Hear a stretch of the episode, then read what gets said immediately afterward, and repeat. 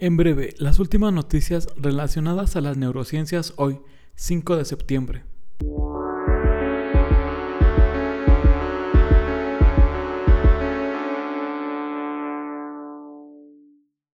Descubre nuevos marcadores en Alzheimer.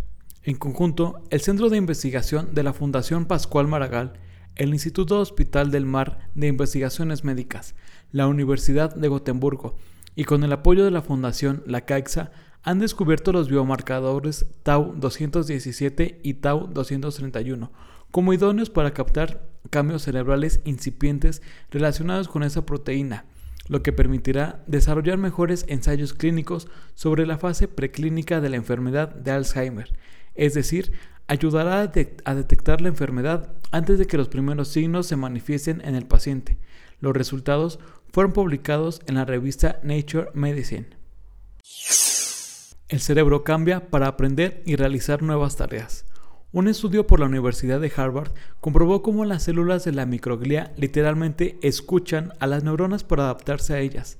Esto mejora la comunicación y la formación de nuevas redes neuronales que son similares a las que se forman cuando aprendemos algo nuevo. Este hallazgo podría ayudar a entender cómo este tipo de comunicación sufre algún daño en enfermedades como la esquizofrenia o en trastornos como el autismo. Septiembre, mes del Alzheimer. Desde 2012, la Organización Internacional de Alzheimer decidió extender la conmemoración a todo el mes de septiembre y no únicamente centrarse en un solo día.